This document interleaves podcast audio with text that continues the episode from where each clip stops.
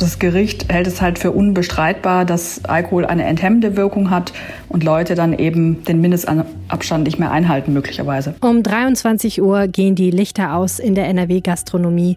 Gilt in Kommunen mit einem hohen Inzidenzwert eine Sperrstunde und die wird es auch weitergeben. Das hat ein Gericht entschieden. Mehr dazu hier im Podcast. Mein Name ist Helene Pawlitzki. Herzlich willkommen.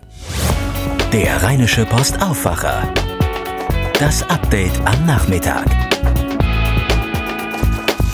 Ich war ewig nicht mehr so richtig aus, muss ich sagen. Allenfalls vielleicht mal im Restaurant, dann aber auch eher tagsüber, wenn es nicht so voll war. Einmal war ich auf der Ratinger Straße in Düsseldorf. Da haben wir draußen gesessen und so bitterlich gefroren, dass wir um halb zehn nach Hause gegangen sind. Nach der ein oder anderen Tasse Pfefferminztee auch noch. Also, ich weiß nicht, wie es euch geht, aber insgesamt ist das Feiern zu Corona-Zeiten gar nicht so einfach. Und natürlich auch deswegen, weil einfach die Inzidenzzahlen so hoch sind. In vielen, vielen NRW-Kommunen gibt es mehr als 50 Neuinfektionen, gerechnet auf 100.000 Einwohner und sieben Tage. Und dann gilt dort eine Sperrstunde. Die Gastronomien dürfen nur von 6 bis 23 Uhr aufhaben.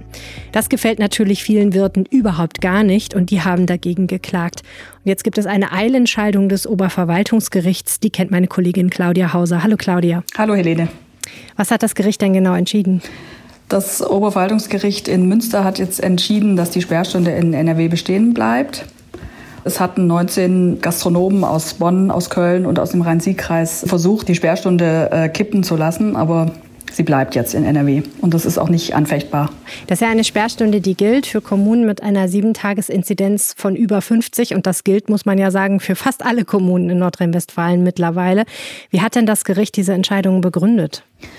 Das Gericht sagt, dass die Sperrstunde eben einen Beitrag zur Kontaktreduzierung ähm, leistet weil sie verhindert, dass sich wechselnde Gäste oder auch Gästegruppen ähm, auch zu später Stunde, also nach 23 Uhr noch in Kneipen oder in Bars treffen und sich eben auch auf dem Weg dorthin begegnen oder auch auf dem Weg nach Hause begegnen.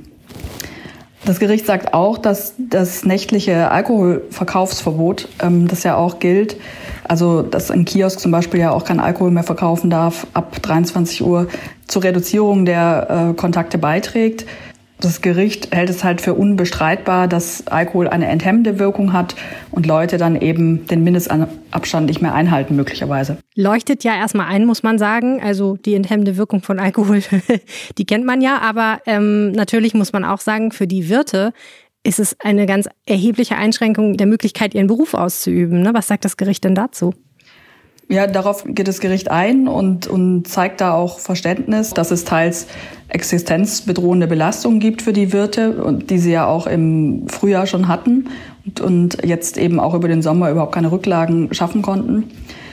Und es hält aber dagegen, dass die Entwicklung der vergangenen Tage ähm, befürchten lässt, dass das Infektionsgeschehen ohne geeignete Gegenmaßnahmen eine derart gefährliche Dynamik entfaltet, dass es am Ende unser Gesundheitssystem an die Grenzen seiner Belastbarkeit bringt und auch darüber hinaus. So argumentiert das Gericht. Mhm. Man muss natürlich auch sagen, dass wenn die Zahlen noch weiter steigen und tatsächlich sowas wie ein richtiger Lockdown käme, den wir ja noch gar nicht erlebt haben, dass dann auch die Wirte gar nichts mehr verdienen könnten. So können sie immerhin bis 23 Uhr was verdienen, ne? Ja, eigentlich schon. Aber das Argument ähm, empfinden viele Wirte halt auch als hohn, weil wenn man sich jetzt ähm, eine Bar vorstellt, da gehen die Leute halt auch erst nach dem Abendessen hin. Also vor 22 Uhr kreuzt da eigentlich niemand auf. Und dann sagen die Barbesitzer halt, dann können wir es halt auch gleich lassen, weil das eben nicht unser Publikum ist. Unser Publikum kommt erst um 22, 23 Uhr. Hm. Ja, es macht nicht so richtig Spaß, natürlich, sich, wenn es noch draußen hell ist, so richtig zu betrinken. Aber naja, vielleicht ist natürlich auch jetzt die Zeit, wo wir alle nochmal unser Verhalten, unser Ausgehverhalten überdenken müssen. Ne? Vielleicht muss man das einfach in den früheren Abend verlegen. Ich weiß nicht, ob das eine Option für die Wirte wäre. Ja, vielleicht muss man sich irgendwas einfallen lassen, dass man Afterwork-Geschichten mehr noch installiert oder, oder dazu einlädt und die Leute halt mehr wieder anfangen, sich schon um 17 Uhr vielleicht mal zu treffen. Aber ich weiß nicht, in vielen Jobs geht das vielleicht auch einfach nicht. Ja, herzlichen Dank, Claudia Hauser. Gern geschehen. Und jetzt mehr News aus der Region. Wegen eines positiven Corona-Tests in seinem dienstlichen Umfeld ist NRW-Justizminister Peter Biesenbach von der CDU in häuslicher Quarantäne. Eine Sprecherin sagte, Biesenbach sei symptomfrei. Er könne vom Homeoffice aus arbeiten. Ein enger Mitarbeiter sei positiv getestet. Es seien einige Mitarbeiter des Ministeriums betroffen. Dienstag soll Biesenbach erneut getestet werden. Bei der Kabinettssitzung am Dienstag werde er vertreten. Vor dem Justizminister war bereits Bauministerin Ina Scharrenbach ebenfalls von der CDU in Quarantäne gewesen. Am Freitag konnte jedoch nach wenigen Stunden Entwarnung gegeben werden, da Scharrenbach keinen intensiven Kontakt mit der infizierten Person gehabt hatte. Der Kölner Karneval reagiert mit einer historischen Neuerung auf die Corona-Pandemie. Erstmals wird das Dreigestirn aus Prinz, Bauer und Jungfrau in der Stadt zwei Amtszeiten regieren. Das kündigte Christoph Kuckelkorn, Präsident des Festkomitees Kölner Karneval, am Montag an. Das Dreigestirn bekommt so die Chance, in der nächsten Session alle ausgefallenen Höhepunkte wie den Rosenmontagszug doch noch zu erleben. Der designierte Prinz Sven I. sagte, für ihn erfülle sich ein Lebenstraum. Zitat, es geht uns nicht ums Feiern um jeden Preis. Ganz im Gegenteil, wir möchten unsere Dreigestirnszeit unter drei Oberbegriffe stellen. Lebensmut, Zuversicht und Achtsamkeit. Die Entschleunigung der Corona-Zeit tue auch dem Kölner Karneval gut. Nach zwei Wochen Herbstferien sind rund zweieinhalb Millionen Schüler in Nordrhein-Westfalen am Montag unter verschärften Corona-Bedingungen wieder in die Schule gestartet. Wichtigste Änderung, Schüler ab der fünften Klasse müssen auch im Unterricht wieder eine Mund-Nasen-Bedeckung tragen. Die Regelung gilt zunächst bis Weihnachten. Grund- und Förderschüler müssen im Schulgebäude und auf dem Schulhof Maske tragen. Lehrer immer dann, wenn sie den Mindestabstand nicht einhalten können. Durch regelmäßiges Lüften soll außerdem das Ansteckungsrisiko minimiert werden. Also dicke Jacke anziehen, wenn es kälter wird. Laut Lehrerverband Bildung und Erziehung, VBE, erleben viele Schüler und Lehrer den Schulstart mit gemischten Gefühlen. Sie sind froh, dass die Schule weitergeht, aber von den Maßnahmen nicht begeistert. Corona zeige die Defizite, so ein VBE-Sprecher. Es sei zu wenig investiert worden, etwa in Personal und Infrastruktur.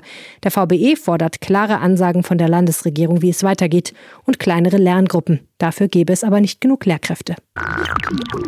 Ebenfalls nicht zufrieden mit der Corona-Schulpolitik der schwarz-gelben Landesregierung ist die SPD. Sie hat der Regierung ein Ultimatum gestellt. Falls das Kabinett nicht spätestens in der nächsten Plenarsitzung am 11. November einen Schulgipfel ankündigt, also ein Treffen mit Vertretern aller am Schulleben Beteiligter, dann werde die SPD dazu einladen. Fordern tut sie einen solchen Schulgipfel schon lange. Die Sozialdemokraten finden die Corona-Politik der Landesregierung angesichts steigender Infektionszahlen insgesamt zu zögerlich. Sie wollen ein Fünf-Punkte-Sofortprogramm.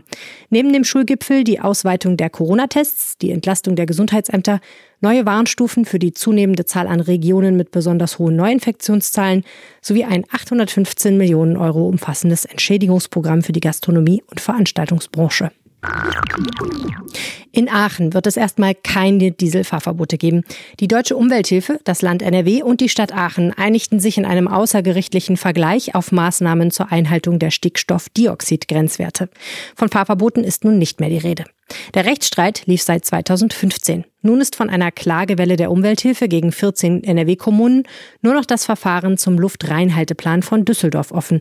Dort waren die umstrittenen Umweltspuren eingeführt worden, um solche Fahrverbote zu verhindern. Der Mafia-Prozess in Düsseldorf ist nach Corona-Schnelltests und einer ärztlichen Untersuchung der drei Staatsanwälte am Montag fortgesetzt worden. Die Tests seien negativ gewesen, sagte der Vorsitzende Richter. Einer der drei Staatsanwälte war am Montag während der Verhandlung abberufen worden, weil er mit einem Polizisten in einem Auto saß, der später positiv auf das Coronavirus getestet worden war. Mehrere Verteidiger protestierten daraufhin gegen die Fortsetzung des Prozesses. Das Verfahren mit 14 Angeklagten war gerade erst nach einer Zwangspause wieder aufgenommen worden, weil einer der Angeklagten eine Quarantäne abwarten musste. In dem Verfahren geht es unter anderem um Kokainhandel in großem Stil. Wegen eines Bombenblindgängers aus dem Zweiten Weltkrieg müssen in Köln rund 13.000 Menschen in Sicherheit gebracht werden. Das teilte die Stadt am Montagnachmittag mit. Die englische 10-Zentner-Bombe sei am Vormittag im Stadtteil Ehrenfeld gefunden worden und müsse noch im Laufe des Tages entschärft werden. In Köln müssen häufig Weltkriegsbomben unschädlich gemacht werden. Allein 2019 gab es 26 Entschärfungen. Der berühmte Nagelkünstler Günter Uecker hat ein Kunstwerk in einem Prozess vor dem Landgericht Düsseldorf als Fälschung identifiziert. Das Urteil des 90-Jährigen über das Sandbild 1986 auf Büttenpapier war am Montag eindeutig. Wörtlich sagte er, das ist nicht von mir, nachdem er das Werk mit einer kleinen Lupe inspiziert hatte. Das sehe ich zum ersten Mal. Auch die Signatur stammt nicht von mir. Eine 56-Jährige klagt gegen einen Kunsthändler, der ihr das Bild als echt verkauft hat. Preis 15.000 Euro. Bislang hat die Frau allerdings nur die Hälfte dieser Summe als Anzahlung geleistet. Das Geld will sie nun zurück. Die Polizei im Märkischen Kreis hat nicht nur Humor, sondern auch einige veterinärmedizinische Kenntnisse. Am Sonntagmorgen entdeckte ein Spaziergänger eine kalbende Kuh am Rand einer Weide in der Nähe von Verdol. Weil das Tier offenbar Probleme hatte, rief der Spaziergänger die Polizei. Als ein Streifenteam eintraf, schauten die Vorderläufe des Kälbchens und ein Teil des Kopfes schon heraus, wie es einer Mitteilung vom Montag hieß. Zitat, also haben die Polizeibeamten angepackt und während der Presswehen kräftig gezogen. Nach einigen Minuten kam das ganze Kalb zum Vorschein. Tiere und Polizisten sind wohl auf. Der von der Frühgeburt überraschte Bauer brachte Kuh und Kalb auf seinen Hof nach Halver und die Polizei berichtete unter der augenzwinkernden Überschrift von dem Vorfall ein neuer Bulle ist geboren. Das war euer News Update am Nachmittag. Vielen Dank fürs Zuhören. Wenn ihr uns was sagen möchtet, schreibt an aufwacher.rp-online.de oder findet mich auf Twitter. Da heiße ich Helene Pawlitzki und so ähnlich heiße ich auch in Wirklichkeit. Mehr Nachrichten morgen früh in diesem Feed und jederzeit auf RP Online. Vielen Dank fürs Zuhören. Bis bald. Tschüss. Mehr bei uns im Netz rp-online.de